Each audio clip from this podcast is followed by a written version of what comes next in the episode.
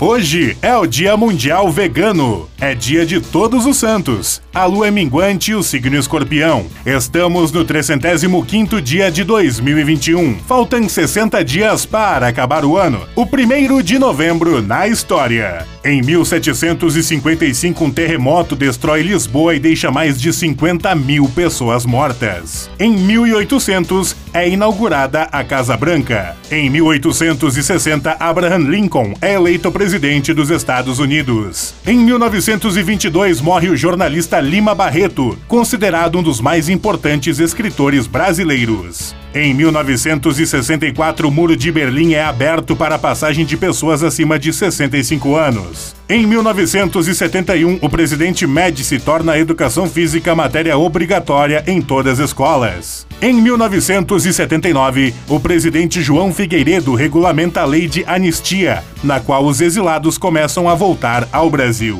Em 1994, a polícia militar descobre uma plantação de maconha com 500 mil pés espalhados por ilhas no Rio São Francisco.